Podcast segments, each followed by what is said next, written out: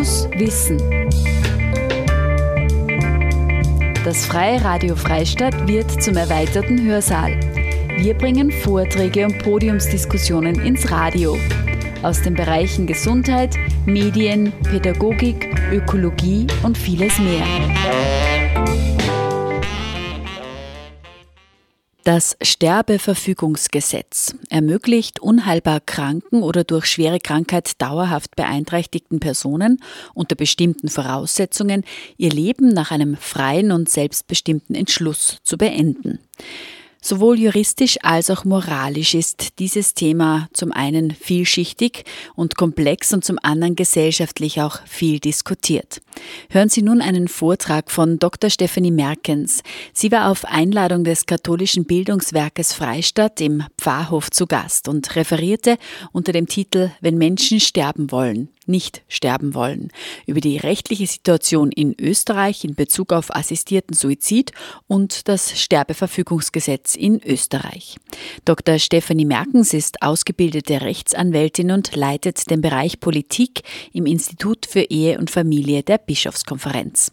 Der Vortrag fand am 15. März 2023 im Pfarrhof in Freistadt statt. Ja, einen schönen Abend. Danke sehr für die Einladung. Ähm, ich glaube, dass ich die meisten Fragen im äh, Vortrag behandeln werde. Äh, wenn Verständnisfragen sind, bitte fragen Sie sofort. Das wäre schade drum, wenn man es nicht aufgehört. Ich habe es jetzt unter den Titel gestellt, wenn Menschen sterben wollen, nicht sterben wollen. Konzentrieren tue ich mich aufs Sterbeverfügungsgesetz jetzt hier in dem Vortrag, allerdings schon auch mit der Vorgeschichte. Ähm, wir hatten also das Thema äh, sterben, sterben wollen, bis hin zu der Frage eben aktiv dem Sterben nachhelfen, hat uns in Europa schon sehr lange beschäftigt. Ähm, äh, auch in Amerika, ähm, da ist, ist, es überhaupt in Kanada schon sehr früh ähm, äh, gesetzlich auch geregelt worden, nämlich das aktive Nachhilfen beim äh, Sterben. In Österreich haben wir uns so um, um 1999, 2000, 2001 sehr intensiv äh, mit dem Thema auseinandergesetzt, weil es eben schon diese Tendenzen der, der Frage nach ähm, Tötung auf Verlangen oder Suizidbeihilfe gegeben hat. Sehr stark in Europa aus den Niederlanden und immer schon bekannt aus der Schweiz. Das sind jetzt wichtige Begriffe, die ich da in, den, in, in die Runde geworfen habe, nämlich den Begriff Tötung auf Verlangen und den Begriff Suizidbeihilfe. Ich nehme diese Begriffe im österreichischen Kontext. Ähm, auf internationaler Ebene wird durchaus der Begriff Euthanasia, also Euthanasie, verwendet, der allerdings im deutschsprachigen Bereich einfach äh, sehr oft ähm, Assoziationen weckt, auch wenn man ihn griechisch oder auch äh, von, man könnte ihn schon auch verwenden in der Übersetzung, aber er weckt nun von Assoziationen, dass man ihn hier anders gebraucht und was ich meine damit, also was gemeint ist, auch der englischsprachige Begriff Euthanasia meint Tötung auf Verlangen. Die Tötung durch einen anderen auf Verlangen dessen, der sterben möchte. Ja, also das ist der wichtige Unterschied zur Suizidbeihilfe. Bei der Suizidbeihilfe geht es immer darum, dass die Tötungshandlung, die letzte Handlung, der Sterbenwollende selber an sich setzt. Ja, das ist der große Unterschied zwischen diesen beiden Bereichen. Ähm, also den, so Ende der 90er Jahre äh, des letzten Jahrhunderts, Jahrtausends sogar, ähm, äh, war eben, gab es diese großen Diskussionen bereits im europäischen Umfeld.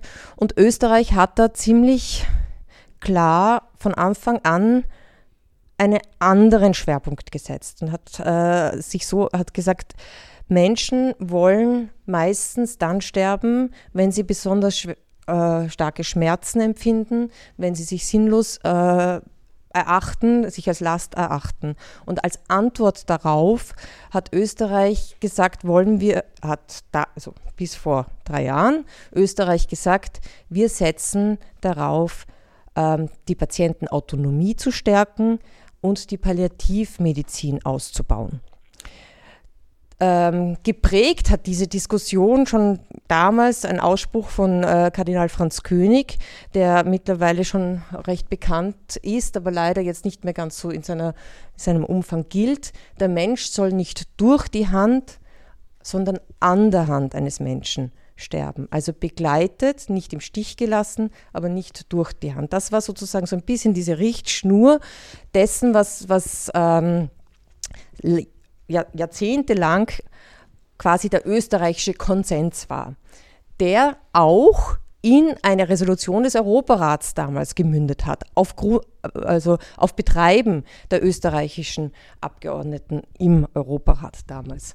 Dahinter stand auch sehr der Moraltheologe Professor Viert, falls das der jemandem was sagt. Ähm, also diese, die, diese Haltung, die in Österreich entwickelt wurde, ähm, und dann später auch noch sehr ausgebaut wurde, hat äh, Eingang gefunden in die Empfehlung 1418 des ähm, Europarats wo äh, eben damals noch festgelegt wurde und der Europarat äh, umfasst äh, äh sehr, sehr, sehr, also fast alle äh, europäischen Staaten, nicht sehr viel größer als die EU, also Europarat, nicht Europäische Union.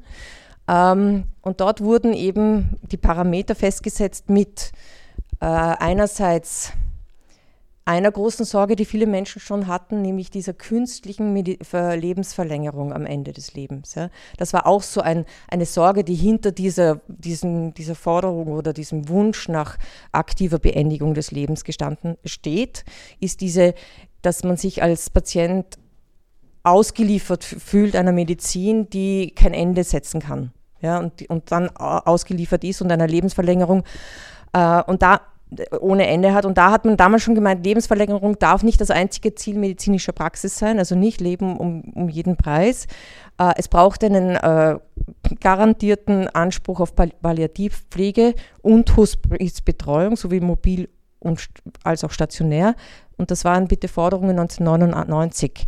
Wenn man das heute betrachtet, ist es heute immer noch nicht umgesetzt bei uns. Ja? Aber so viel zu politischen Absichtserklärungen. Ja. Aber das war zumindest die Tendenz, auf die man sich damals noch einigen konnte. Gesetzlich gar, äh, garantierter Anspruch, das habe ich schon gesagt. Behandlungsautonomie, das ist ein sehr großes Wort. Patientenautonomie. Das bedeutet, ähm, jeder Mensch darf eine Behandlung ablehnen, soweit er einsichtsfähig ist. Ja? Jeder erwachsene, einsichtsfähige Mensch, aber auch schon äh, mündige Minderjährige, dürfen Behandlungen ab, ablehnen und einer schon begonnenen Behandlung auch sagen, dass sie eingestellt werden soll, selbst wenn durch diesen Abbruch oder durch diese Nichtbehandlung der Tod, das Eintreten des Todes nicht mehr verhindert werden kann. Der Mensch stirbt allerdings an der Krankheit, ja, nicht an etwas anderem. Das ist auch dieser, diesen großen Unterschied, muss man sich am Anfang gleich einmal merken. Ja? Äh, aber ich kann sagen, ich möchte keine ähm, Chemotherapie mehr zum Beispiel. Ja? Oder ich möchte kein Antibiotikum mehr nehmen. Ich möchte Schmerzlinderung haben, ja, soweit möglich es geht, aber ich möchte nicht noch in einem sehr gebrechlichen Stadium eine Lebensverlängerung haben, dadurch, dass ich diese Lungenentzündung noch einmal mit Antibiotikum behandle. Ich möchte allerdings keine Schmerzen empfinden und daher möchte ich alles, was möglich ist, um die Schmerzen zu lindern. Das versteht man unter Patientenautonomie. Das, also, das hat man sehr hoch, hoch, also da hat man gesagt, das muss garantiert werden, um auch wieder, um möglichst diesen Wunsch nach aktiver, gezielter Beendigung des Lebens hintanzuhalten und darauf zu antworten. Und man hat sich damals noch im Europarat einigen können, dass man ganz klar am Verbot der Tötung auf Verlangen und an der Suizidbeihilfe festhalten wird. 2001 gab es dann in Österreich eine parlamentarische Enquete, eben die unter dem Schlagwort Solidarität mit unseren Sterbenden lief und aus äh, der heraus erste Impulse in Richtung Ausbau der Palliativmedizin äh, äh gestartet haben. Damals hat am Kardinal Könighaus zum Beispiel auch die ganze Ausbildungsschiene im Palliativpflege- und palliativmedizinischen Sektor äh, begonnen. Äh, die Schwester Hildegard Deuschel war damals auch eine sehr äh, Treiberin dahinter. 2015 gab es dann abermals eine parlamentarische Enquete-Kommission weil es damals in Österreich den Versuch gab, dieses Verbot der Tötung auf Verlangen und der Suizidbeihilfe in den Verfassungsrang zu heben. Es ist im Strafrecht einfach gesetzlich geregelt und man hatte jetzt angesichts der Tendenzen, die europaweit und in, in auch weltweit eigentlich schon äh, zu beobachten waren, diesen Vormarsch quasi der, äh, der Zulassung ähm, ja, der Euthanasia und dem, äh, der Suizidbeihilfe, ähm, wollte man quasi sozusagen, wollten einige in Österreich quasi das mit einem Verfassungsrang äh, absichern. Der Betreiber war damals sehr der Abgeordnete Huainig und andere mehr. Ähm, aber schon 2015 hat das nicht mehr funktioniert. Also da gab es diesen Konsens bei weitem nicht mehr in der, äh, im, im Parlament und wohl auch in der Bevölkerung.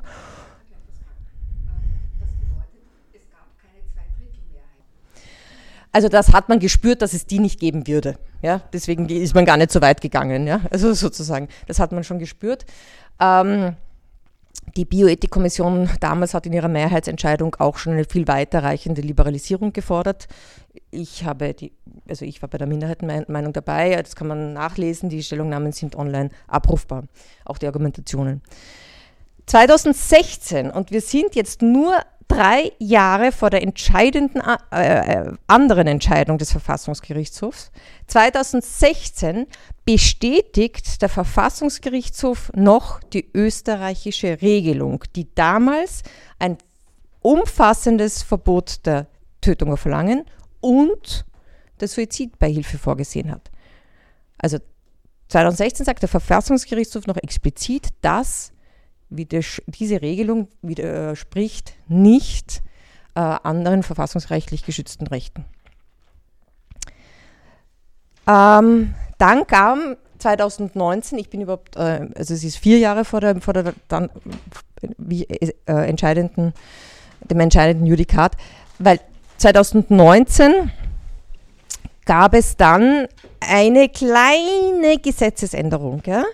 Und zwar wurde im Ärztegesetz eine Bestimmung eingefügt, die eigentlich nur ausformuliert hat, was schon Stand der Dinge in, also ähm, State of the Art unter, unter Medizinern war, dass nämlich für den Fall, dass ein Patient bereits in der Sterbephase ist, also sozusagen, es ist ein sehr unschönes Wort, aber austherapiert ich glaube, man sagt das mittlerweile anders, aber sozusagen man, man äh, keine Therapie mehr greift und nur mehr im, äh, also, also nur mehr unter Anführungszeichen, aber palliativ versorgt werden kann, dass in, dem, in diesem Stadium, am, wo, wo der Sterbeprozess eigentlich schon eingesetzt hat, der Arzt auch dann eine Schmerzmittel verabreichen kann, wenn es ein gesteigertes Risiko gibt, dass, dass dadurch der Tod eintreten kann.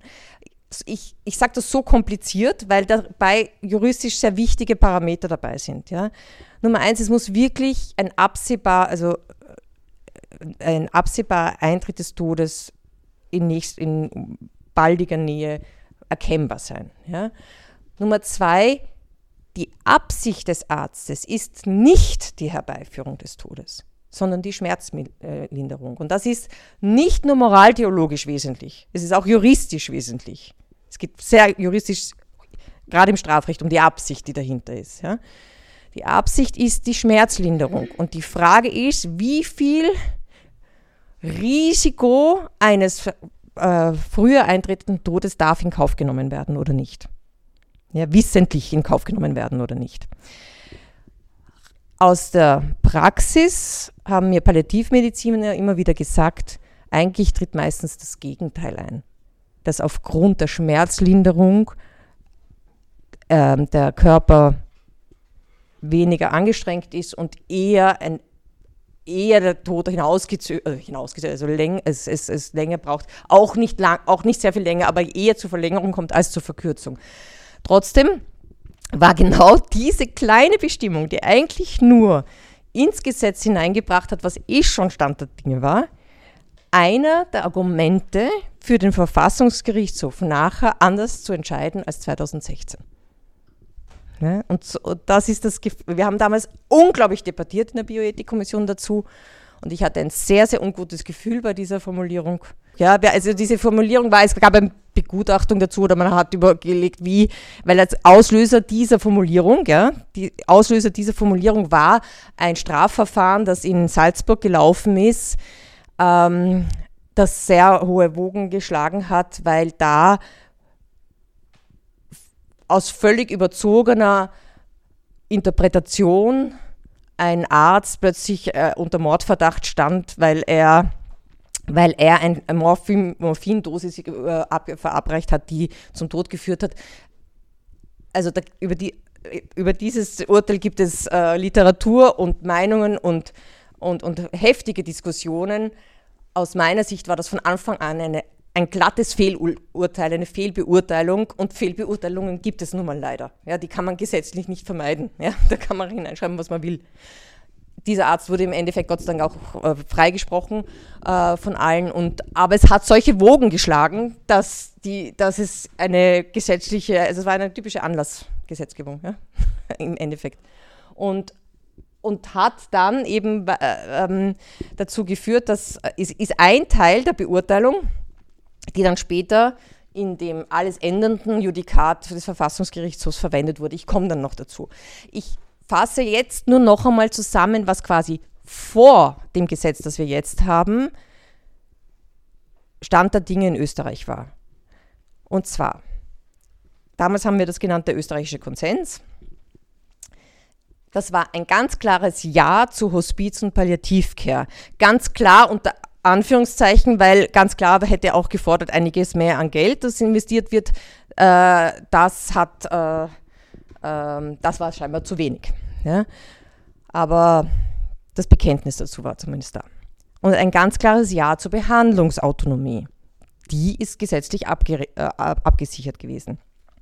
Ja, auch zur Rechtssicherheit, insbesondere von Ärzten. Deswegen hat man ja die 2019 diesen, äh, diese Einführung im Ärztegesetz gemacht.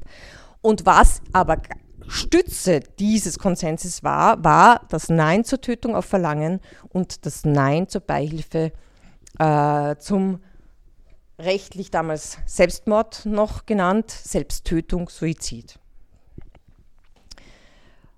Ähm, so, dann kam 2020 und äh, die Entscheidung des Verfassungsgerichtshofs.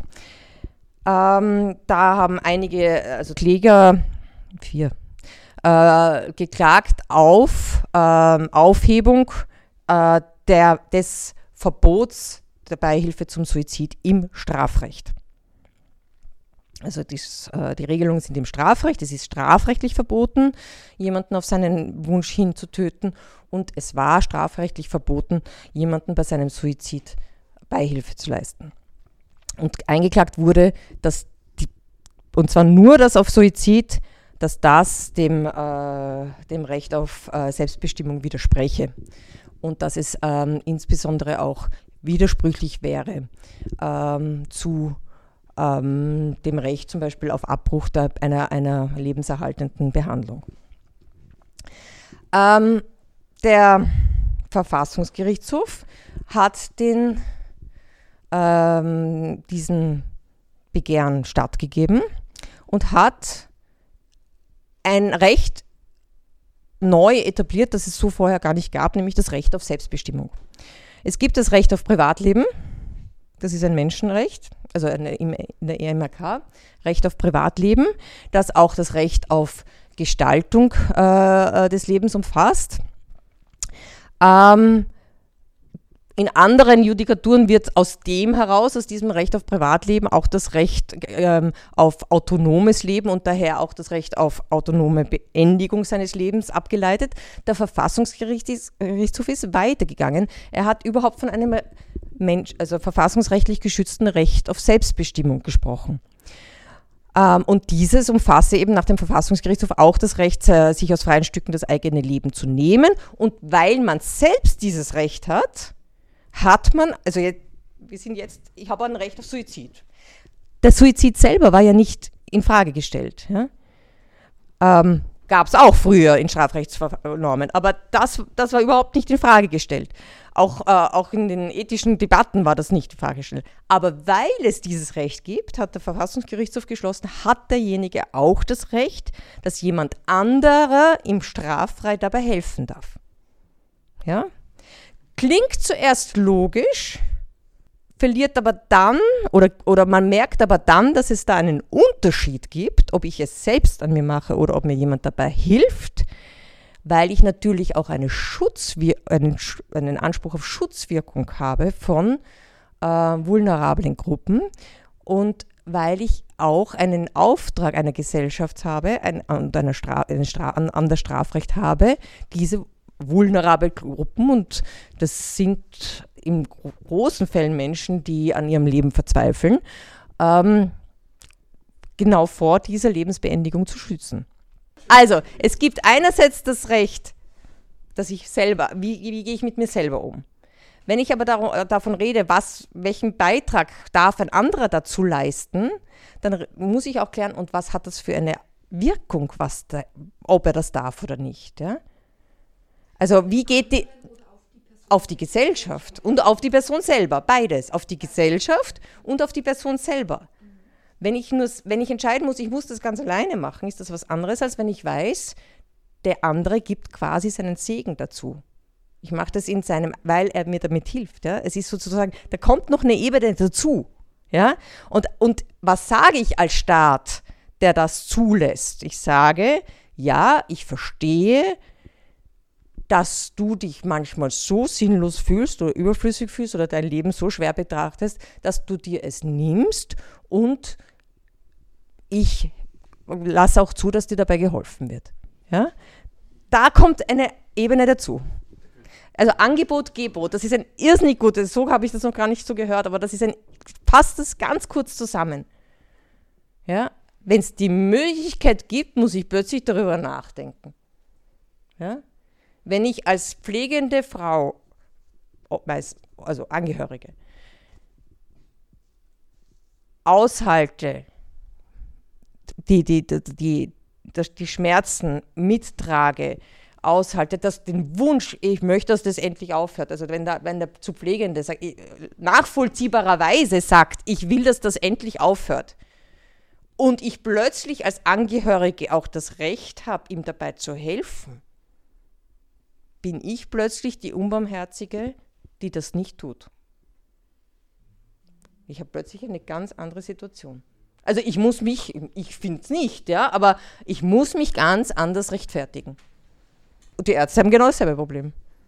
Also, jedenfalls, der Verfassungsgerichtshof hat geschlossen, dass die strafrechtliche Verbot der Hilfeleistung zum Selbstmord, so hieß das damals im Strafrecht, als verfassungswidrig aufgehoben wird.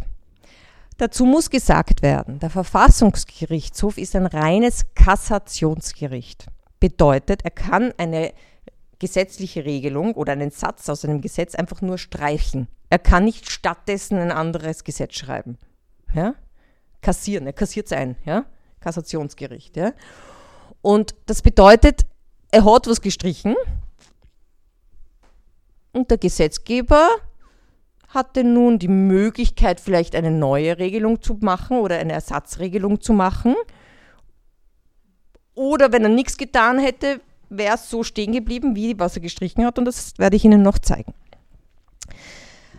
Der Gesetz, also der Verfassungsgerichtshof hat allerdings in seinem, ähm, in seinem Urteil anerkannt, dass es durchaus eine Schutzfunktion des Gesetzes grundsätzlich gibt, nämlich gegenüber vulnerablen Personen, also ähm, äh, äh, verletzlichen Personen, ja, vulnerablen Personen. Und zwar forderte der Verfassungsgerichtshof forderte den Gesetzgeber auf, Regelungen zu erlassen, die zwei Dinge sicherstellen müssen. Zum einen, dass der Suizidwillige wirklich selbstbestimmt handelt. Weil das war das A und O der ganzen Entscheidung, die Selbstbestimmung. Und zum Zweiten, dass die Person, die dem Suizidwilligen hilft, auch eine hinreichende Grundlage hat, von dieser selbstbestimmten Entscheidung auszugehen.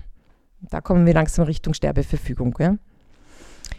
Also, der Verfassungsgerichtshof streicht eine Regelung und dann, dann fordert er den Gesetzgeber auf, was zu tun.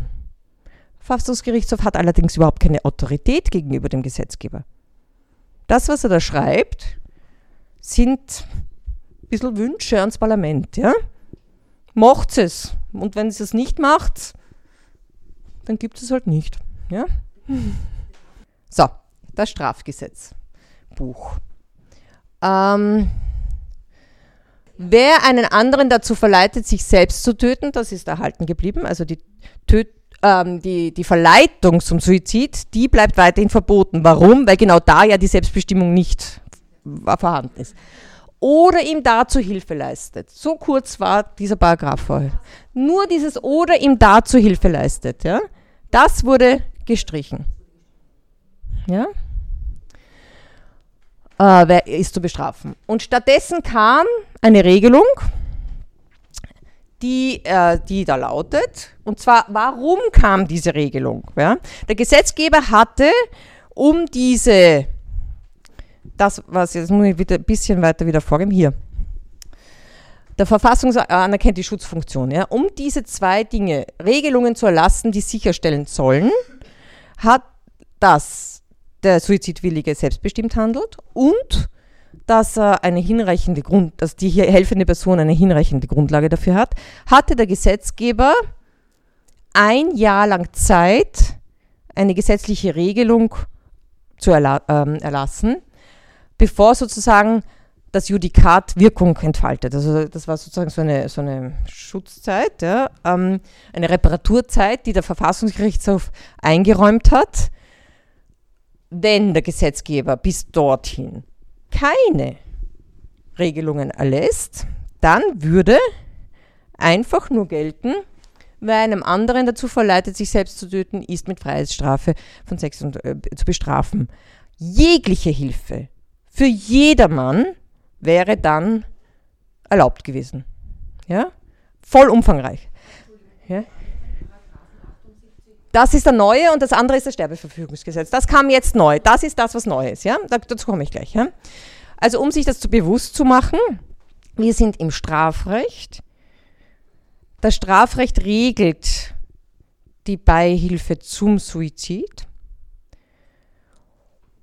Und jetzt ist eines wichtig. Von einem Suizid, von einer Selbsttötung kann ich auch im Strafrecht nur ausgehen, wenn die, handeln, die, die, die sterbewillige Person äh, zurechnungsfähig ist, ja? also ähm, äh, selbstverantwortungsfähig ist. Ja? Ähm, das heißt, da habe ich schon ein paar Schutzmechanismen drinnen. Allerdings, das Strafrecht muss so interpretiert werden, dass es im Zweifel für den Angeklagten geht. Und angeklagt ist ja die Person, die ihm dem Suizidwilligen geholfen hat. Ja? Das heißt, da werden relativ hohe Maßstäbe äh, oder sehr, relativ niedrige Maßstäbe, sagen wir mal so, gesetzt ähm, an diese Selbstverantwortung. Für den, genau, ja, so.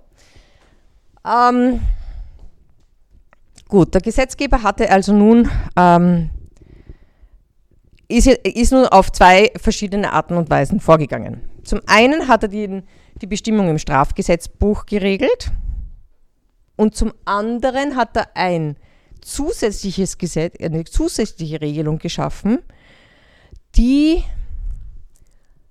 die Sterbeverfügung regelt.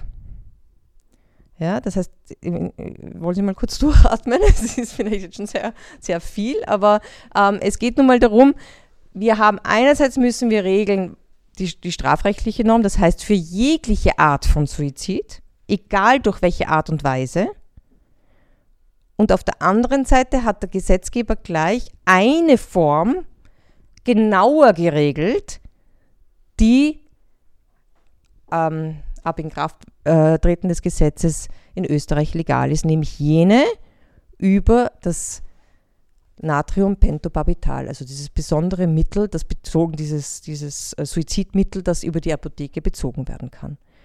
Ja, das ist im Sterbeverfügungsgesetz geregelt. Also wenn ich jetzt mir diese Bestimmungen genauer anschaue. Das erste bleibt gleich. Der Absatz 1 ist ähm, Ähm, wer einen anderen, äh, ne, wer einen anderen dazu verleitet, sich selbst zu töten, bleibt weiter bestraft. Ähm, Absatz 2 äh, wurde dann äh, eingeführt. Ähm, ebenso ist zu bestrafen, wer die Beihilfe macht bei einer minderjährigen Person. Damit war klar, Suizidbeihilfe gibt es nur bei volljährigen Personen. 18. 21 schon lang aus. 18. Aber nicht 14. Ja, das ist das. Und auch nicht 16, sondern 18. Ja. Ähm, das ist mal das eine. Und es ist auch, es ist auch strafbar, wenn ich es aus verwerflichen Gründen mache. Also wenn ich zum Beispiel äh, nur ans Erbe ran möchte, ja, zum Beispiel, ja. Oder weil mir der sowieso schon die ganze Zeit auf die Nerven geht oder ich weiß nicht was, ja.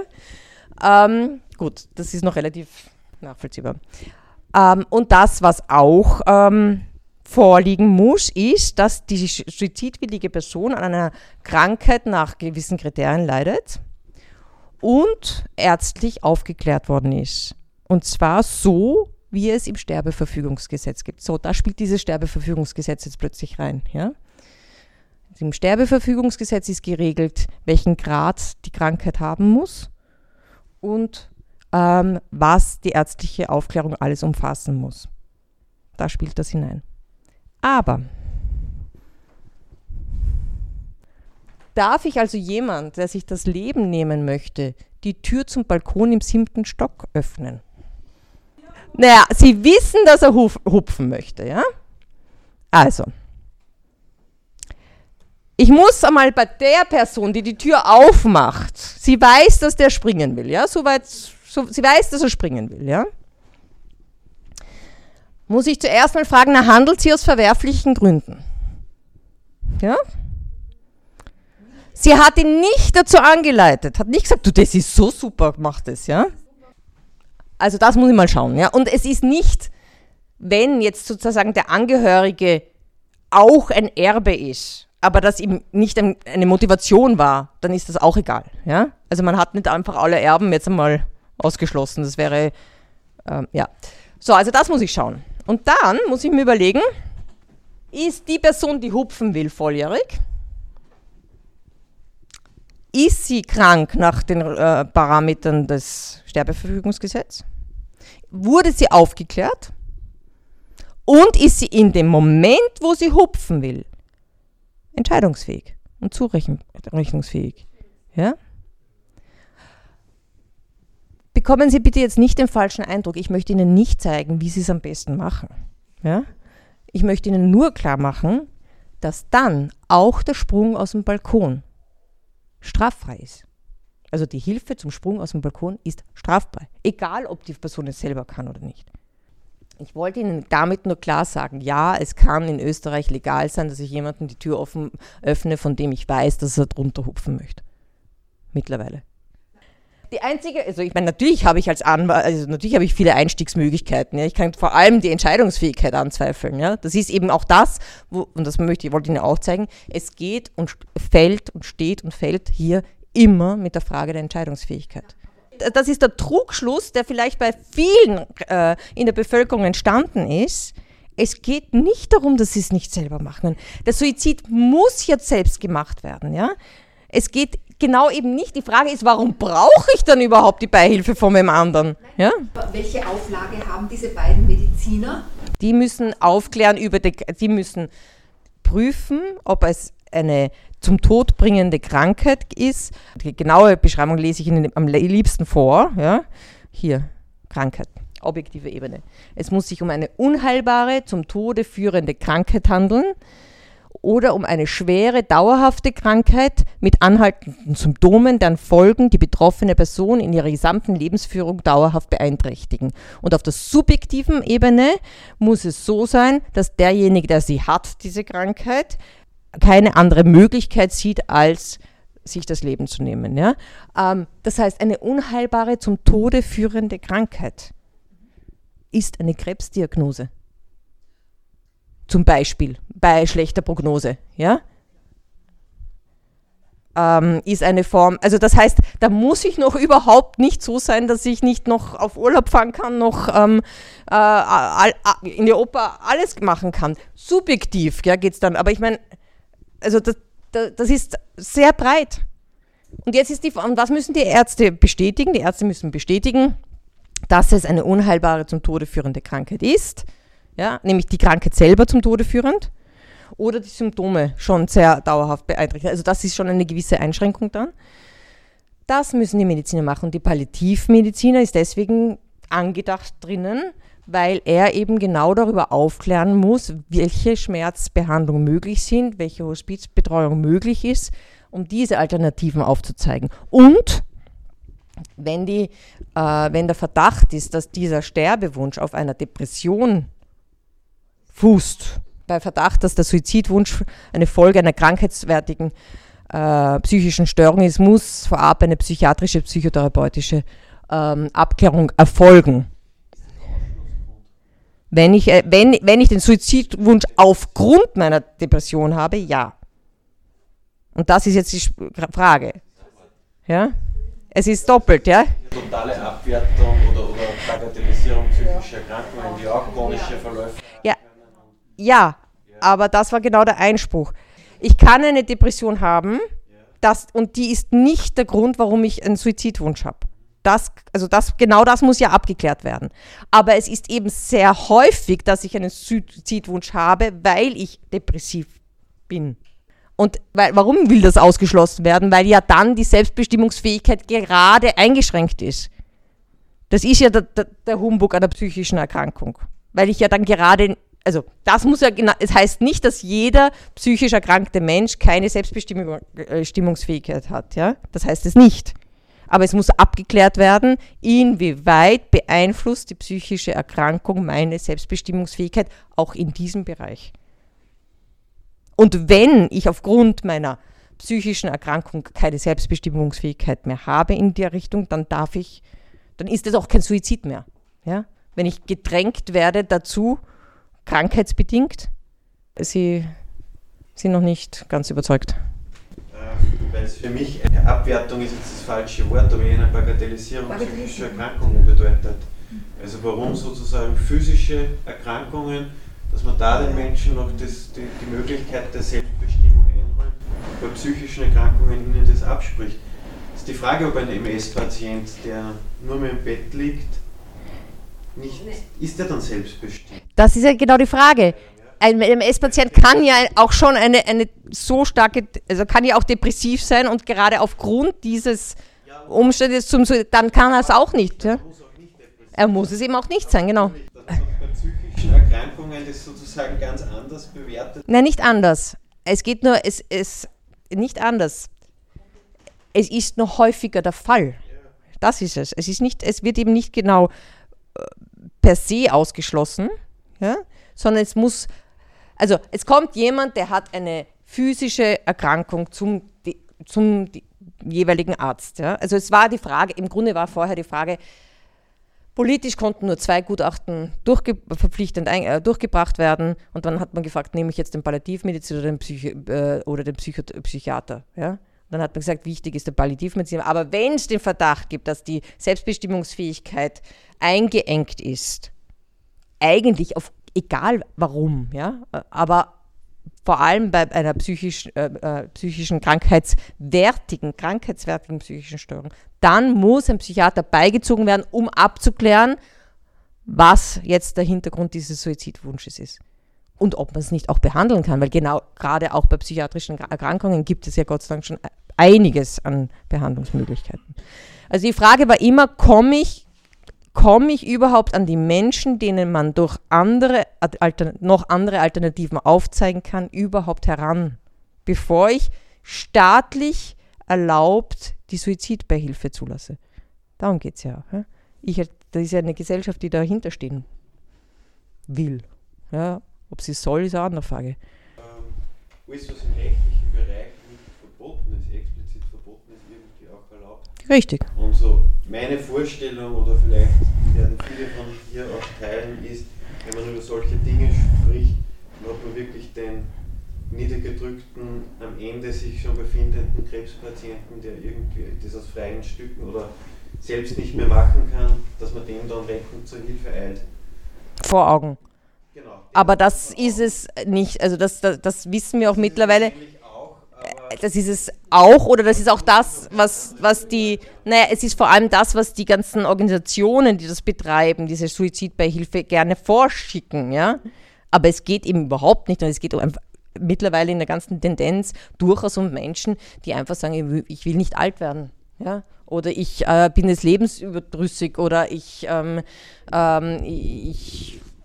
Im Grunde liegt das ja auch irgendwo in der, in der aus meiner, meiner Ansicht nach von Anfang an falschen ähm, äh, falschen Überzeugung, dass, äh, wenn ich das Recht habe, mir selber das Leben zu nehmen, auch jemand anderer legalerweise mir dabei helfen soll, können soll. Ja? Warum soll ich, wenn ich dieses Recht auf Selbstbestimmung habe und der andere daher äh, das Recht straffrei zu sein, mir, mir, mir, zu helfen, warum soll dieses Recht äh, überhaupt irgendwie eingegrenzt werden?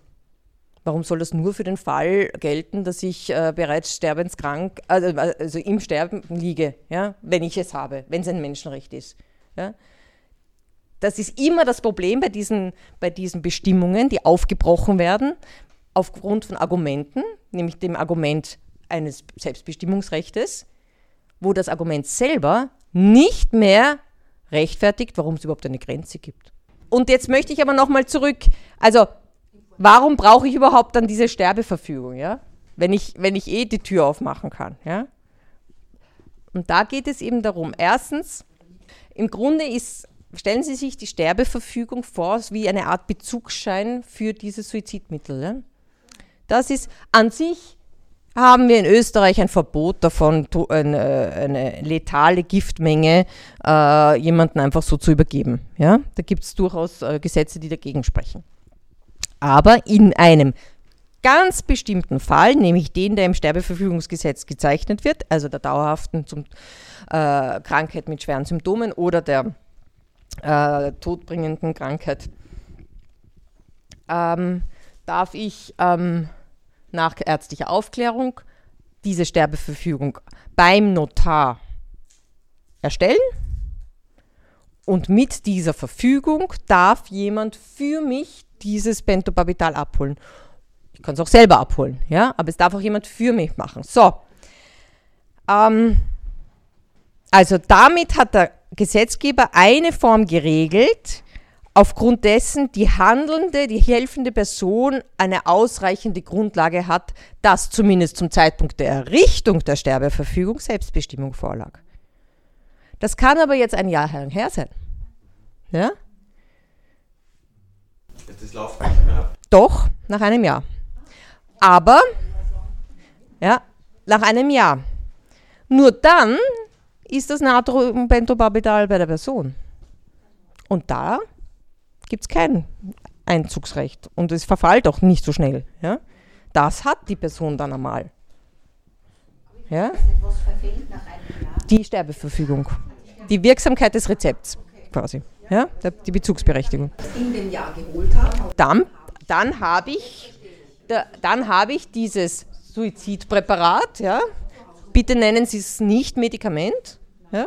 Es ist ein Suizidpräparat ja? oder wie auch immer, Suizidmittel. Es läuft eben genau nicht unter den Medikamenten. Aber die Erlaubnis, dass dann jemand dieses Präparat der Person geben kann. Damit sie es selber einnimmt, ja. Nichts mit einem Jahr zu tun. Nein, aber mit der Selbstbestimmungsfähigkeit. Wenn also eine Person dann irgendwann einmal dement wird oder eine äh, Psychose entwickelt, die zu diesem äh, die diesen Suizidwunsch hervorruft, ja, oder äh, ja, es sind eigentlich hauptsächlich diese zwei Fälle, ja, ähm, dann darf ich ihm nicht mehr das Präparat geben, damit er sich selbst oder sie sich einnimmt, ja. Und es entsteht auch wieder eine Garantenstellung. Also stellen Sie sich die Situation vor im Pflegeheim. Die Person hat das in ihrem Nachtkastel. Das Präparat ist jetzt im Zimmer. Ja? Und es ist im Nachtkastel und ich kann nicht, auch, auch wenn ich in meinen äh, Bestimmungen habe, wir, fördern, wir, wir, wir, wir, wir wollen nicht, dass äh, Suizidbeihilfe in unserem Haus geleistet wird, kann ich trotzdem nicht in die Ladeln gehen von einem Pflegeding und, und, und, und dann stirren. Ja? Also das, das, das ist im Privatbereich. Ja? Wenn ich allerdings davon weiß und die Person verliert ihre Selbstbestimmungsfähigkeit, dann entsteht eine Garantenstellung, eine, eine Pflicht, die Person davor zu schützen. Das heißt, entweder wenn es draußen herumsteht, wegzunehmen oder wenn es sie es mir zur Aufbewahrung gegeben hat, nicht mehr herauszugeben. Die Frage mit der Aufbewahrung ist überhaupt schwierig. Ja? Oder auch der Widerruf eines Sterbewillens. Wenn die mehrfach schon gesagt hat, ich will das eigentlich gar nicht mehr, ja, dann ist das auch kein dauerhafter Suizidwunsch mehr. Weil das muss ja auch sein. Es muss also der, der Gesetzgeber hat ziemlich, ziemlich große Auflagen gestellt an den äh, an, diese, an diese Selbstbestimmungsfähigkeit, die möchte ich Ihnen da äh, noch einmal zeigen. Wenn unzweifelhaft feststeht, dass die Person ernstlich ist gleich dauerhaft und frei, das heißt ohne Willensmängel, ohne Druck, ohne Täuschung, ohne List und ohne Irrtum ja, auf Basis eines aufgeklärten und informierten Willensentschlusses entscheiden kann. Dann ist sie selbstbestimmungsfähig. Das sind sehr, man spürt in dieser ganzen Entscheidung, dass sich die Richter schon bewusst waren, dass das ein ganz schön heikles Thema ist. Ja? Und jetzt ist aber die Frage, haben Sie da sozusagen so eine, also, wo soll es überhaupt hin, was soll es jetzt eigentlich, ja? Und was heißt nämlich ohne Willensmängel, worüber, ja? Dass ich, wenn ich das Präparat einnehme, äh, danach tot bin. Das werden die meisten wohl wissen. Aber das ist vielleicht, Alter, das, die Frage ist, ist es ein Willensmangel über die Motivation, warum ich mir das Leben nehme? Fällt das da auch hinein? Also zum Beispiel, weil ich unglaubliche Angst vor Schmerzen habe, vor Erstickungszuständen habe und nicht weiß, dass ich über eine palliative Behandlung genau diesen Stadion nicht erreichen muss. Also das was, was der Gesetzgeber gesagt hat, was, was nicht nachgefragt werden kann, ist, warum Suizid? Also das war eine ewige Diskussion, darf man fragen, warum jemand sich das Leben nehmen kann. Und es wurde mehrheitlich auch in der Bioethikkommission, nein, das darf man nicht. Und ich sagte, Entschuldigung, wie will ich dann einen Willensmangel aufheben, wenn ich nicht weiß, was die Grundlage ist, warum. Ja? Ich meine, ich, es, es wird, es, die Angst war nämlich, warum hat man gesagt, das darf man nicht fragen, weil, weil man hat Angst, dass dann bewertet wird. In dem Fall darf man, in dem Fall darf man nicht. Ja? Das ist eine berechtigte Angst auf der einen Weise, nur auf der anderen Seite, wie soll ich einen Willensmangel feststellen? Ja? Also ist die Frage, was heißt da Willensmangel über das, was geschieht, nämlich dass ich, wenn ich das einnehme, danach äh, nicht äh, mehr zumindest nach unserem Verständnis lebe, also nach dem des Gesetzgebers, oder, ähm, oder spielt da die Motivationsgrundlage auch rein? Also Sie sehen, es sind viele Fragen noch offen oder können, können sich stellen. Das heißt, Dreh- und Angelpunkt bleibt die Entscheidungsfähigkeit und das ist wahrscheinlich auch eine der großen Fragen, äh, mit denen sich jetzt eben äh, Pflegeheime auseinandersetzen müssen. Und das müssen wir jetzt, ich, ich kürze jetzt vieles ab, aber in der Diskussion kann ich vielleicht nochmal drauf äh, eingehen. Was macht das Ganze mit unserer Gesellschaft? Wir hatten bis vor drei Jahren eine Gesellschaft, die zumindest offiziell einen Konsens hatte, dass sie auf Suizidprävention setzt. Wir haben jetzt die Möglichkeit der Suizidbeihilfe. Und die Frage ist, geht das immer noch deklarierte Ziel der Suizidprävention zusammen mit der Möglichkeit einer Suizidbeihilfe? Ähm, wir haben zahlreiche ehrenamtliche und, und nicht ehrenamtliche Organisationen, die sich genau verschrieben haben, Menschen ein lebenswertes Leben, Sterben zu ermöglichen im Bereich der Hospizbewegung, in den verschiedensten äh, Pflegeeinrichtungen, ähm, im Palliativsektor. die, haben, die sind gegründet worden und arbeiten genau, um zu vermeiden, dass jemand sich das Leben ne glaubt, nehmen zu müssen. Ja? Und werden jetzt dadurch, dass hier die ganze Palliativmediziner als diejenigen, die eben, also sie werden in die Aufklärung mit hineinbezogen, weil sie diejenigen sind, die am ehesten wissen, was möglich ist, um Schmerzen zu behandeln. Oft ist aber vielleicht die Schmerzbehandlung gar nicht das Thema, sondern die Einsamkeit. Oder das Gefühl, jemand anderen zu Last zu fallen. Wir tun uns irrsinnig schwer, von anderen Menschen abzuhängen. Jetzt stehe ich hier fit vor Ihnen. Ich hatte im, im, im Februar einen Bandscheibenvorfall und war sowas von am Boden und die Medikamente haben nicht gegriffen und ich habe mir gedacht, na, ich rede groß darüber, hm? wenn ich das ein paar Wochen habe. Also völlig sich unzureichend zu fühlen, abhängig zu fühlen, nicht mehr im Hirn richtig zu schalten, weil alles viel zu groß ist und Angst macht. Das ist ein Zustand, der viele Menschen, meiner, also ich kann es mittlerweile sehr nachvollziehen, Angst macht.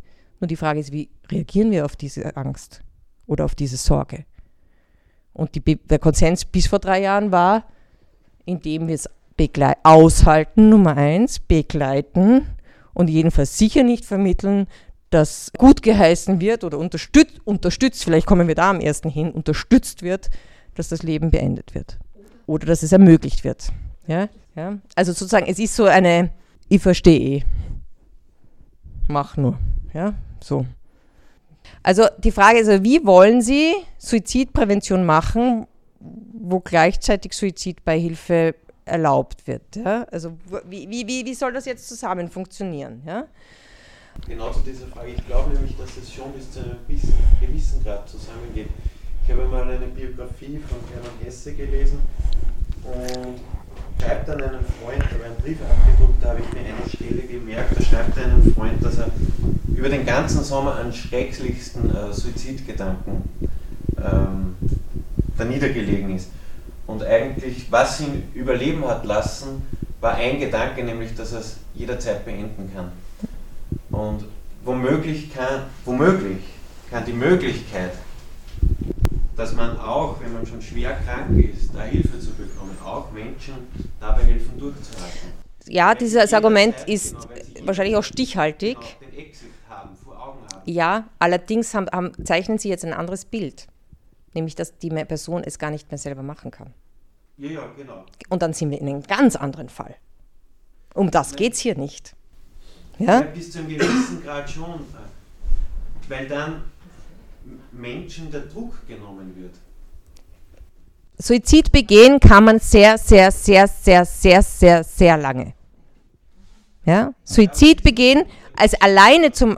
Ich möchte eine, eine, eine Seite von dem aufgreifen, äh, was ich jetzt vielleicht zu wenig beleuchtet habe. Die Möglichkeit, über Suizidgedanken reden zu können, ist enorm suizidpräventiv.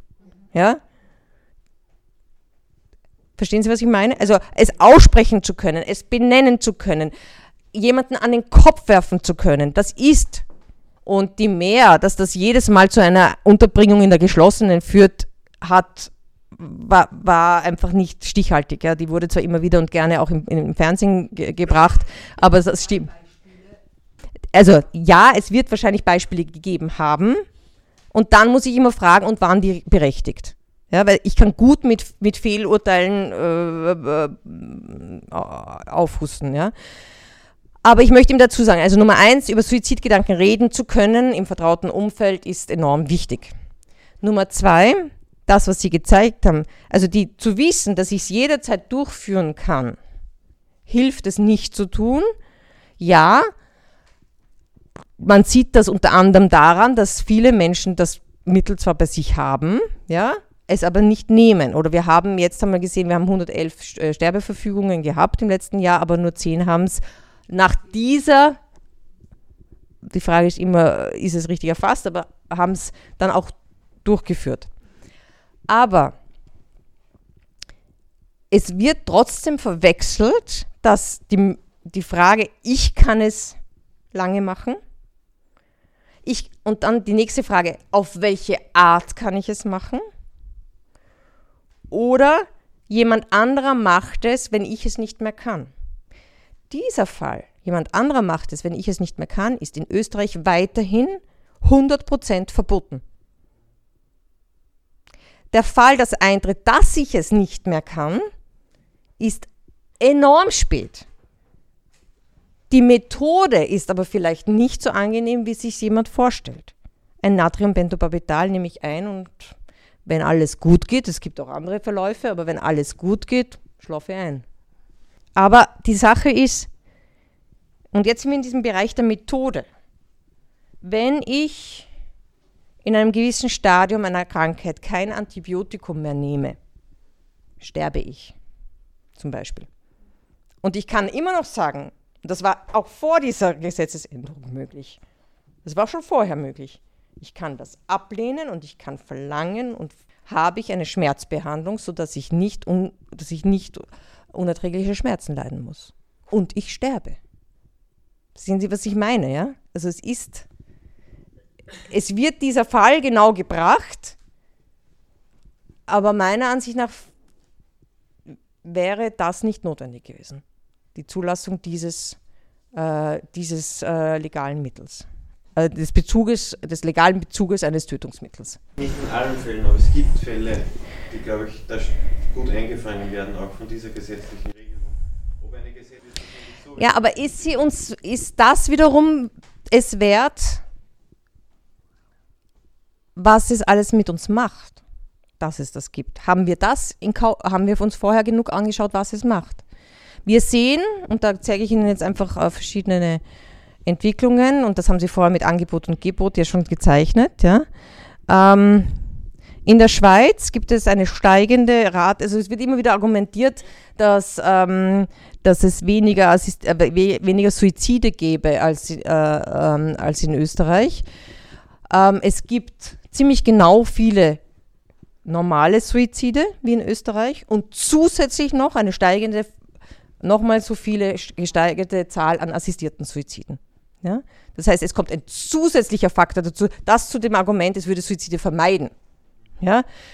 Ähm, teilweise wird es bei einzelnen Fällen stimmen, ja? dieses Argument, das Sie gebracht haben, der Vermeidung. Ja? Aber die Zahlen zeigen uns, dass es fast genauso viele brutale Suizide, oder man will oder nicht, ähm, mit einem, mit einem äh, sanften Mittel äh, begleitete Suizide gibt und zusätzlich noch die mit dem Natriumpentobarbital.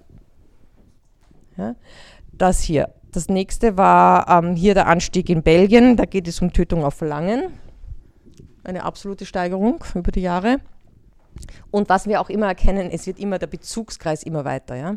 Es kommen die Minderjährigen dazu, es kommen die psychisch Erkrankten dazu, es kommen die, ähm, es kommen äh, teilweise ähm, äh, demente Personen auch schon dazu. Also das wird immer mehr oder es wird nicht mehr so genau geschaut, ob die Willenserklärung wirklich vorliegt oder nicht. Ja?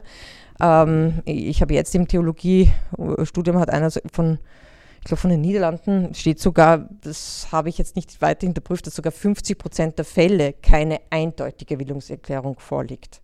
Das kam mir sehr hoch vor, war allerdings so, so zitiert. In den Niederlanden ein, ein, ein äh, irrsinniger Anstieg, dann kurz den Abstand, dann wieder, also das heißt auf sehr hohem Niveau, das sind 70 Personen pro Tag. 17, 17, 17 fürs Radio, 17 Personen pro Tag. Ja. Äh, das war im Jahr 2019. Ähm, Habe ich noch etwas hier für Sie? Das ist in Oregon. Und was wir auch sehen, äh, wir haben mittlerweile, äh, wenn wir nehmen äh, ähm, Kanada, ähm, wir haben hier, ich zeige Ihnen das vielleicht nur von den Überschriften her. Das, was Sie hier sehen, ist sozusagen der Blog vom Institut für Ihren Familie, weil wir haben hier, wir schreiben hier alle äh, laufend über die Entwicklungen in, bei, bei, verschiedensten Themen, unter anderem auch zu Lebensende, aber über, über, andere gesellschaftspolitische Themen auch, was sich so weltweit zu, quasi tut. Hier haben Sie Portugal, äh, da ist, wird versucht, ein Sterbehilfegesetz, das wurde gerade zurückgeworfen, weil der Begriff der Krankheit zu ungenau ist. Dann haben wir äh, in Kanada die Diskussion über Sterbehilfe für psychisch äh, Kranke, aber hier auch äh, eine, eine Entwicklung aus Kanada. Das ist, äh, seien Sie doch äh, altruistisch, wenn Sie sich schon das Leben nehmen und spenden Sie Ihr Organ. Das ist standardisiert. Das ist es. Ja? Ne, ist ja, liegt ja in der Logik der Sache. Ja? Da habe ich geplant, das kann ich alles gut im Setting machen. Das sind standardisierte äh, Briefe, die die äh, Pers äh, Personen bekommen. Ähm, und hier haben wir die Entwicklung in Österreich. Also wir, Sie haben es eh schon angesprochen, die Palliativmediziner sehen eigentlich nicht ein, warum sie jetzt das machen müssen. Es ist genau entgegengesetzt zu dem Verständnis, warum sie Palliativmedizin gemacht haben.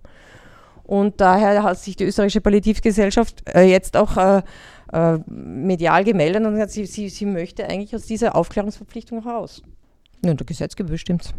Er sagt einfach, welche Fach, Fachdisziplin zum Zug kommen soll. Natürlich kann das jeder freiwillig, also das habe ich abgesichert. Ja?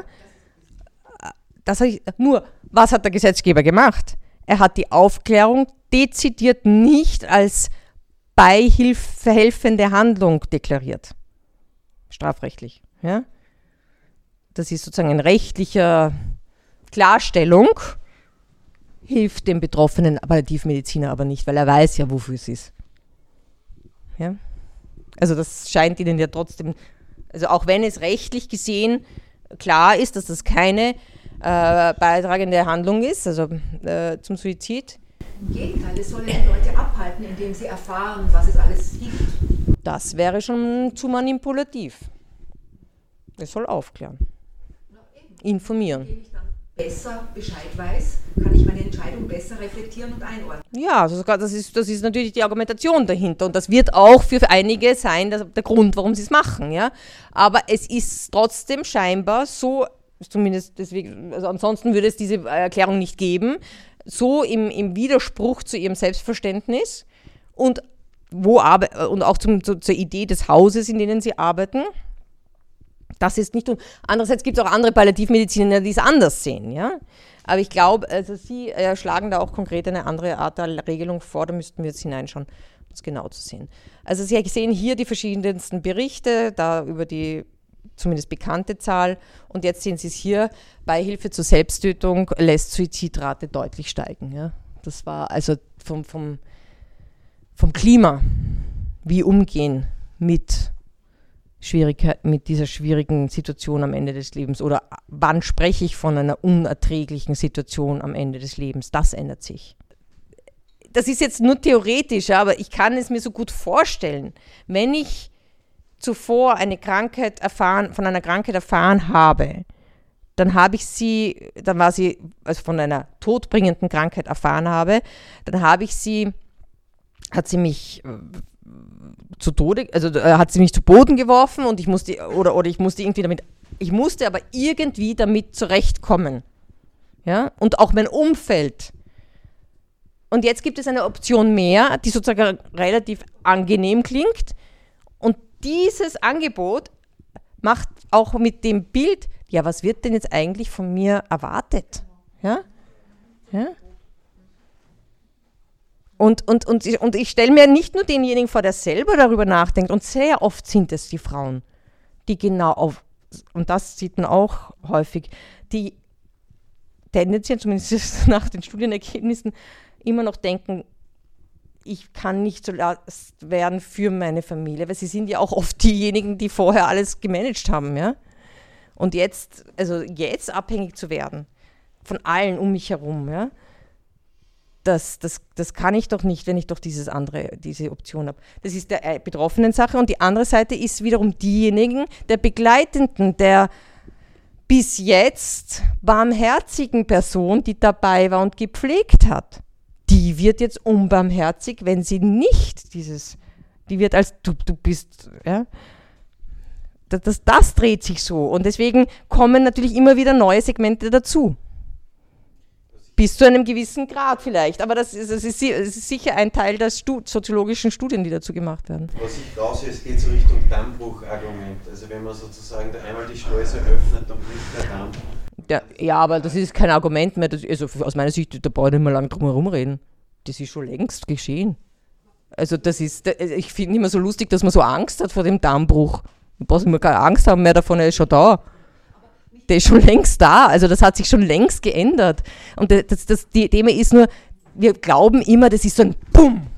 Das ist so ein Dammbruch, der macht BUM. Ja? Das ist nicht so. Diese Dinge gehen ganz langsam.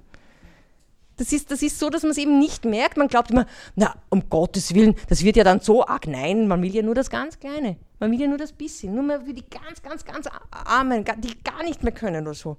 Nein, man macht viel mehr. Man gibt die Grundlage, die Argumentationsgrundlage für viel mehr. Das Dammbruchargument ist deswegen so ein schwieriges Argument, weil es keiner wahrhaben, weil es keiner glauben will. Weil man glaubt an einen, man erwartet sich so ein, so etwas, was keiner mehr leugnen kann. Ja? Das ist nicht so. Sie müssen es auch nicht Dammbruchargument nennen, mir ist das egal, wie Sie es taufen. Ja? Aber, aber das, was bis jetzt schon in der Begründung der Judikate drinnen ist, reicht für mindestens das, was zugelassen wurde.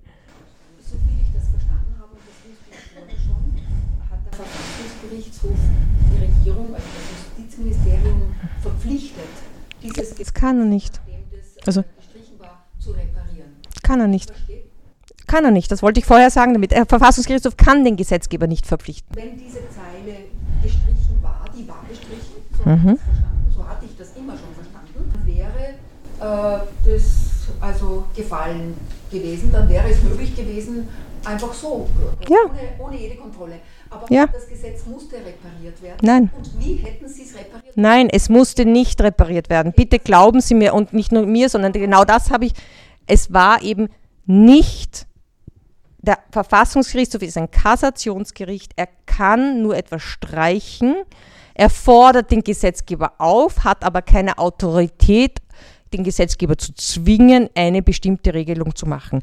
Er hat nur gezeigt, er hat nur gezeigt, dass er, wenn der Gesetzgeber äh, äh mit den Parametern der, der, der Anforderungen an die Selbstbestimmung und dass es eine Grundlage geben soll für die helfende Person, hat der Verfassungsgerichtshof skizziert, in welchem Rahmen der Gesetzgeber die Möglichkeit hat, ein Gesetz zu erlassen. Zwingen konnte der Gesetzgeber nicht. Ja, ja, ja, ja. Nein, nein, das war nur der politische Wille, der sie dazu gedrängt hat. Wenn also äh, nichts geschehen wäre, wenn innerhalb dieses einen Jahres nichts geschehen ja. dann wären diese, dann wären diese Zeile äh, weg gewesen. Und ich hätte bei jedem Verdacht auf eine Beihilfe des Suizids strafrechtlich, wenn es denn zur Anzeige kommt, prüfen müssen, ob die Selbstbestimmung bei der Pers ob die Selbstbestimmung, nicht Krankheit, nicht alles andere, das war ja nicht Teil der, der Regelung, nur die Selbstbestimmung, ob die vorgelegen ist, ob es sich um einen Suizid handelt. Das wäre weit ein, ein Auftrag an die, an die, an die Vollzugsbehörden, an die Strafbehörden gewesen, ähm, also an den Staatsanwalt oder vorher zur Überprüfung eines Tatverdachts gewesen, zu überprüfen, liegt überhaupt ein Suizid vor. Was, was sehen Sie als Konsequenz, wenn einfach nichts geschehen ist? Das, äh, dasselbe, das heißt, der Gesetzgeber war gut beraten, was zu tun, deswegen hat er ja auch was gemacht. Ja, aber das war ein politischer Wille, das war nicht etwas, was der Verfassungsgerichtshof zu verantworten hat. Also ich möchte nicht, was ich damit klar machen möchte, der Verfassungsgerichtshof hat den Dammbruch gebracht ja, und der Gesetzgeber hat versucht, gewisse, äh, zumindest den, den, den, Spalt abzusichern. Ja? Wir haben mittlerweile äh, auch Judikat in die Richtung, dass wenn eine Zweidrittelmehrheit nur zu dem Zweck erfolgt, um eine Entscheidung des Verfassungsgerichtshofs zu revidieren, dies auch nicht hält vom Verfassungsgerichtshof, dann geht es halt hin und her die ganze Zeit. Ja? Aber die Zweidrittelmehrheit hätten wir eh nicht gehabt. Ja? Also es war ja das, also der Verfassungsgericht, ja, genau, aber wir hatten der Verfassungsgerichtshof hätte auch ohne weiteres sagen können, das ist eine Regelung, die nicht verfassungswidrig ist, weil sie man kann Sterbehilfe entweder so oder so regeln. Das ist eine Aufgabe des Gesetzgebers. Und das Ganze zurückspielen auf einfach gesetzliche Ebene. Und dann hätte es halt gedauert, bis es eine Mehrheit für eine Änderung, eine einfache Mehrheit für eine Änderung des Strafrechts im Parlament gegeben wäre. So wurde entschieden, das Ganze ist ein verfassungsrechtlich geschütztes Recht. Ja? Und entschieden haben eben die, nageln Sie mich nicht fest, 15 Richter und nicht die 183 parlamentarischen Abgeordneten. Da, es wäre aus meinem mein, also meiner rechtlichen Einschätzung, das kann man anders sehen, hat man anders gesehen, wäre es mö möglich gewesen, für den Verfassungsgerichtshof zu sagen, es ist nicht ein, also so wie er es 2016 ja gesagt hat, es ist nicht verfassungswidrig, die Bestimmung. Einfach gesetzlich kann man es so oder so regeln. Und dann gibt es zurück an den Gesetzgeber und dann hätten es einfach die Mehrheiten im Parlament das nächste Mal entschieden.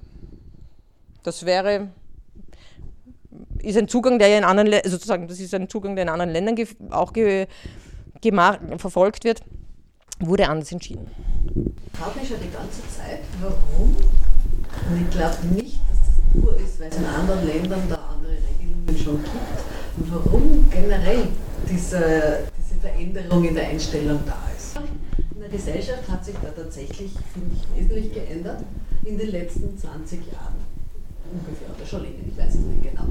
Äh, und das ist schon ein bisschen die Frage, was ist das? Ist das so dieses, dieses absolut, ja, was nicht aushalten wollen, das unbedingt, dieser, dieser, dieser sehr starke Freiheitsbegriff, was ist es, was sozusagen uns da wirklich so geändert. Und mir fällt es extrem auf, wenn ich in der Schule über sowas diskutiere, dass junge Menschen das ganz selbstverständlich finden und da muss man extrem viel reden, dass ihnen überhaupt klar wird, worum es überhaupt geht. ganz anders sehen kann. Mhm. Und bei den jungen Menschen ist das ganz einfach, weil man sich gar nicht vorstellen will, krank zu sein. Einen schon so schwer krank zu sein, leidend zu sein, ist ein Zustand, den will ich nicht haben, da ist besser tot zu sein. Und äh, da muss schon wer drinnen sein, der jemand Kranken hat in der Familie oder selber mal krank war, dass einmal wer sagt, naja, so ganz sicher ist es nicht so. Also das ja. ist ganz, ganz stark und das ist ziemlich viel Arbeit dagegen, mhm. äh, sozusagen so andere Perspektiven zu eröffnen und andere Sichtweisen zu eröffnen. Äh, ich finde schon, dass Loch genügt, aber der, gerade bei jungen Leuten ist das ganz stark. Und ich habe das Gefühl, dass genau diese Haltung sozusagen, ich will mich gar nicht mit Kranksein und Leid und, und sowas auseinandersetzen, das soll am besten nicht passieren, dass das irgendwie so dazu gesagt, warum man dann sozusagen und Tod ist halt so eine ganz harte Version.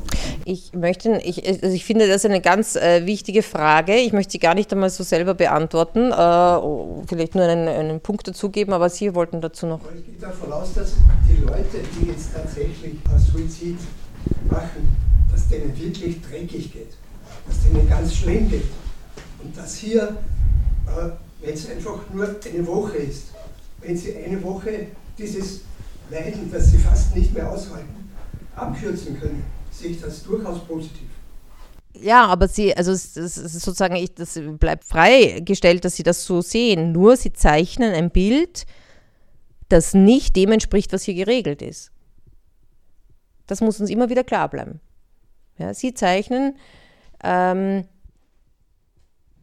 sie zeichnen jemanden, der unaus, unaushaltbare Schmerzen, der das so empfindet. Ähm, ja, die subjektive Seite wird hier argumentiert, das ist so drinnen im Gesetz, nur das ist subjektiv. Ja? Das ist sozusagen, und das, worüber wir sprechen, ist, wie, äh, wie sehr ändert sich dieser, dieser Maßstab, dieser subjektive. Ja? Was heißt nicht aushaltbar? Ja? Ich, ich, ich kenne leider aus dem, aus dem es kann für jemanden unaushaltbar sein, alt zu werden. Objektiv gesehen nicht nachvollziehbar. Ja? Man, man weiß als, als, als, als Nahestehender überhaupt nicht, wie, wie, wie kommt das überhaupt? Wie, wie manifestiert sich das so fix? Also wirklich, also ich rede jetzt nicht von, e, egal, es ist völlig egal, von was ich rede, äh, weil es geht nicht darum, ob ich es nachvollziehen kann oder nicht. Es geht um die subjektive Seite nur im, im, im, die hier beleuchtet wird. Und wenn man es, also wir sind beeinflusst durch unser soziales Umfeld. Wir sind beeinflusst durch die Erwartungshaltungen, in denen wir leben, durch die Ideale, die gezeichnet werden. Und es ist dann die Frage, und das möchte ich Ihnen vielleicht mit einem Sache, wenn ich da noch irgendwie reinkomme. Ah, es braucht auch mich. Okay. Ich glaube, ich habe eine, eine, eine, eine, es war nur ein Black, oder was? Okay, weil ich nichts mehr getan habe. Also ich mache wieder was. Ich zeige Ihnen etwas und ja, Sie können sagen, ich bin eine Schma Schwarzmalerin oder können, Sie können das ewig sagen. Ich habe eh gemerkt, dass ich nicht überzeuge, aber sonst hätten wir dieses Gesetz nicht gehabt. Ja. Aber ich finde nicht, dass man, also ich finde durchaus, dass man die Entwicklungen nachgewiesen statistisch sieht. Man hat die gesagt, was sind die Hauptbeweggründe, warum sich ein Menschen das Leben nehmen. Und es sind nicht die Schmerzen. Es sind bei lang nicht mehr die Schmerzen. Die sind auf vierten Grund runter. Es ist eben dieses Überdrüssigsein, zu Last fallen, das, die Einsamkeit, das sind die Gründe. Ja. Einsamkeit ein Phänomen, das nun mal von der Gesellschaft beeinflusst ist, ja oder nein? Ja? Die Frage ist einfach, wie beantworte ich dieses Bedürfnis und was kann ich sehenden Auges in Kauf nehmen oder nicht? So, sehenden Auges, weil ich meine, alles andere brauche ich jetzt nicht lang ähm, hinterfragen, weil da kann man alles Mögliche zeichnen. Ja? Ähm, da gab es verschiedene Entscheidungen. Positionierungen. Meine ist relativ klar deutlich geworden, glaube ich. Ähm, was dabei immer wieder schwierig ist, sagen wir es mal so, ist, dass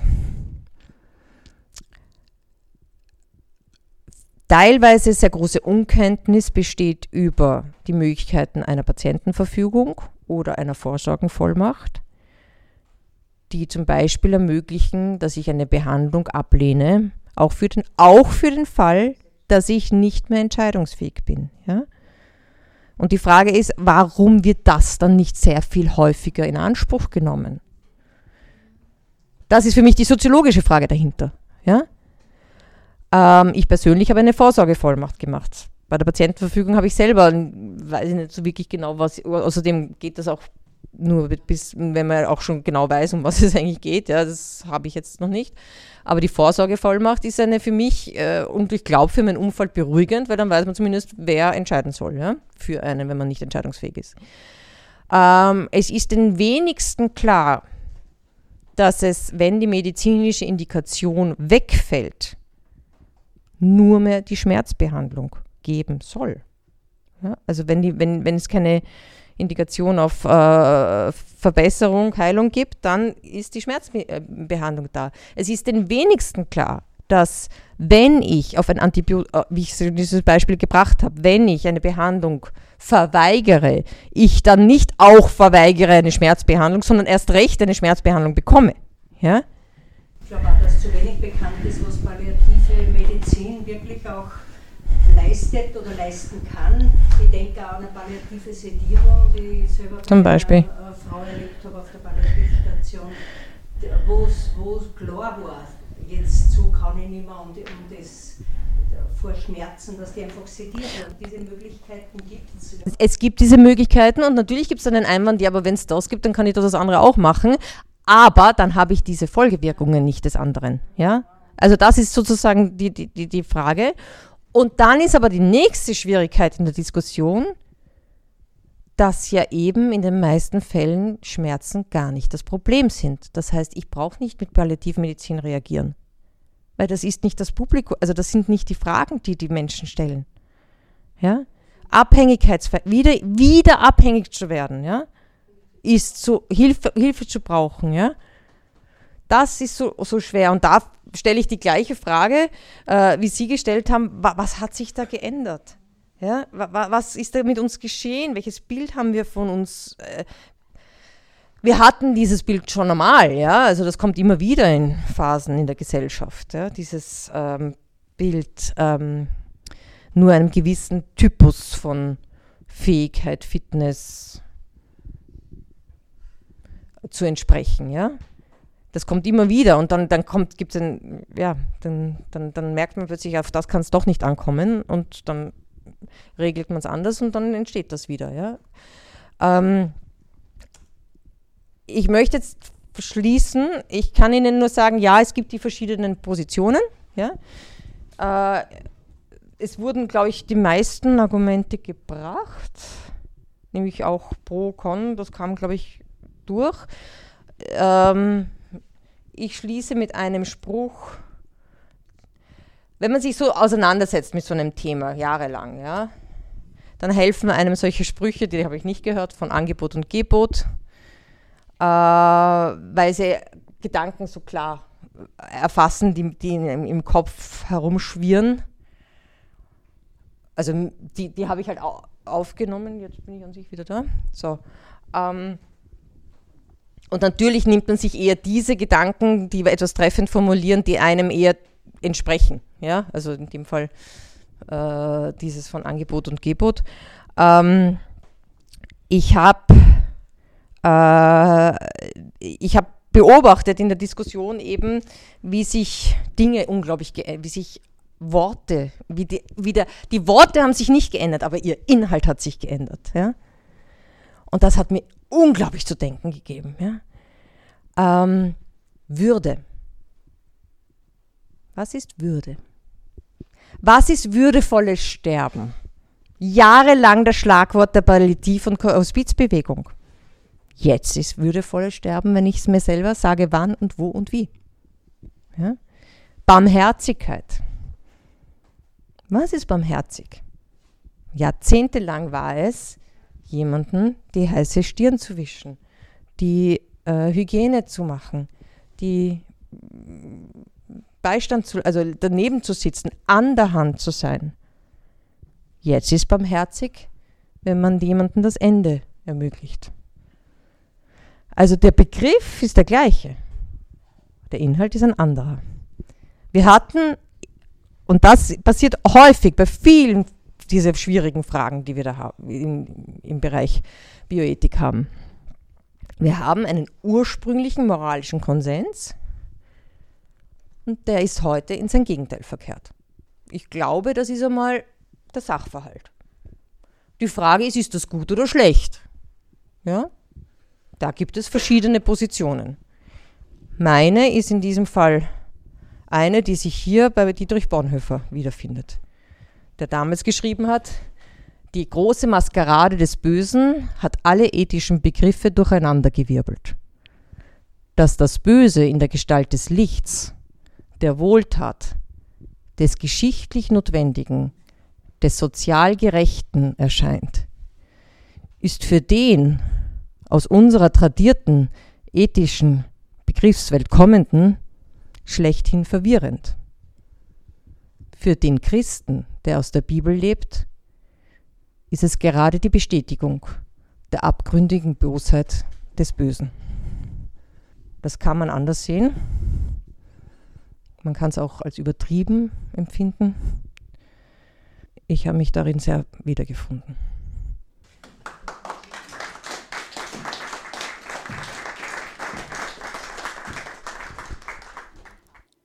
Sie hörten einen Vortrag von Dr. Stephanie Merkens. Sie war auf Einladung des katholischen Bildungswerks im Freistädter Pfarrhof zu Gast und referierte unter dem Titel Wenn Menschen sterben wollen, nicht sterben wollen, über die rechtliche Situation in Österreich in Bezug auf assistierten Suizid und das Sterbeverfügungsgesetz in Österreich.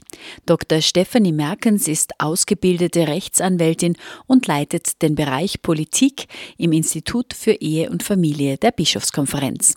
Der Vortrag fand am 15. März 2023 im Pfarrhof Freistadt statt.